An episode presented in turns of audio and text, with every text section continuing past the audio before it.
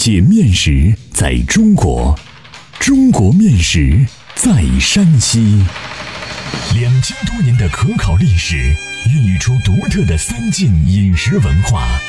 面食展现了山西人的睿智巧思，蕴含了深厚的人文底蕴。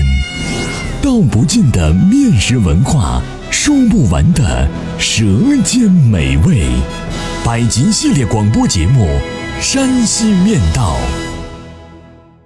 第八十七集：上党会扁食，别样年饺子。作者赵梦天，播讲高原。过年吃饺子是炎黄子孙祖祖辈辈传承下来的民俗文化，有着悠久的历史。尤其是在北方，饺子作为面食之王，是必吃的开年饭。民谚有“初一饺子初二面，初三盒子围锅转”，美食人人都爱吃，年饭犹属饺子香。可见饺子在人们心目中的地位。除夕之夜，初一早晨，万家团圆，无不以饺子当餐，是饺子这一象征团圆、寓意吉祥、代表财运、预示平安的美食，把游子从远方呼唤回来，与家人团聚。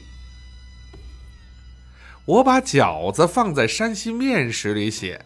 有人会问：饺子大江南北皆食，不为山西独有，它能算是纯粹的山西面食吗？说饺子是全国性的面食，一点也不假。的确，饺子的分布很广，可以说有华人的地方就有饺子。但是，尽管他们都叫饺子，却因地域的不同、习俗的不同。做法和吃法也大不相同。山西的饺子自然也就充满了山西特色和山西韵味儿，尤其是上党会扁食，更具地方色彩。吃过之后，你会由衷的赞叹，它不但是地道的山西面食，还是山西面食中的一朵奇葩。扁食就是饺子，这是山西人的传统叫法，直到今天有许多地方还在沿用。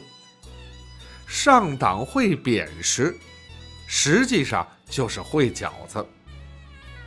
上党会扁食起源于何时？未见文字记载。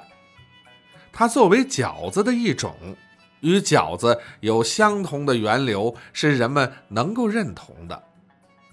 虽然饺子源自何朝何代，出自谁人之手，众说纷纭，莫衷一是，但有两种说道较为可信。一说是医圣张仲景为济世救人，冬至舍药而发明。当时他让弟子在南阳东关搭棚支锅。把羊肉、辣椒和驱寒药材一锅同煮，然后捞出剁碎，用面皮儿包成耳朵形状，再煮制成驱寒焦耳汤，让民众食用，以治冻耳。民间有“冬至不端饺子碗，冻烂耳朵没人管”的俗语，可见冬至吃饺子早已成俗。另一种说法是，相传唐太宗李世民喜食丸子，却怕油腻，令厨师在肉中夹菜，结果炸汆不能成形。厨师灵机一动，用面皮包了水煮，结果唐太宗吃过大喜，连连称赞，问其为何物？厨师答曰：为烹食牢固。用面皮包完，故叫老碗。这便是唐朝的饺子。不管是张仲景的焦耳，还是李世民的老碗，饺子的历史严格经历了漫长的岁月，成为天下通食的年饭，已是不争的事实了。饺子流传广远，在入乡随俗的过程中，不仅馅料的内容得到了极大的丰富，形状也进化的千姿百态了。中国饺子虽然形状、风味各异，但它美好的寓意从未改变，一直扎根在炎黄子孙的灵魂中。中国饺子文化博大精深，片言之语难以尽述，暂且不表。上党汇匾时风味独特，烹法具体，能尽其详，值得推荐。现笔录于后。好让大家在今年春节换换口味儿。上党汇匾时所用的原料比一般饺子用原料要丰富的多。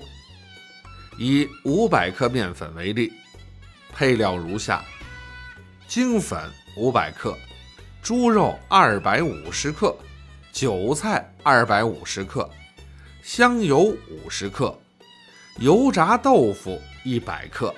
粉条一百克，还有木耳、葱花、姜末、海带、菠菜、熟鸡丝、石油、花椒水、味精、酱油、精盐、胡椒粉、香菜、辣椒油、醋、水淀粉各少许。上党汇匾时的烹制方法共分四步，操作要领如下：第一步。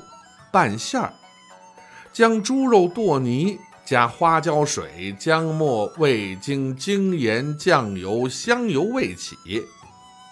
韭菜洗净切碎，拌入肉中，即成馅料。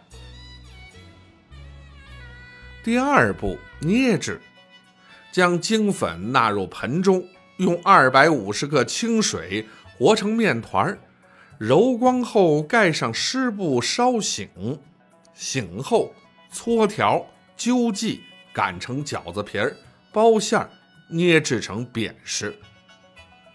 第三步，备汤菜，将油炸豆腐切成细条，水发海带洗净切成细丝儿，菠菜洗净切成段儿，干粉条用温水泡软。香菜、木耳洗净备用。第四步，煮扁食。汤锅上火，添入清水烧开，投入扁食煮至半熟，加入姜末、油豆腐条、海带丝儿、粉条、菠菜、木耳、熟鸡丝，再加入酱油、精盐、味精、胡椒粉。待食蔬煮熟后，勾入流水芡，放入葱花、香菜、醋、辣椒油，拌匀即成。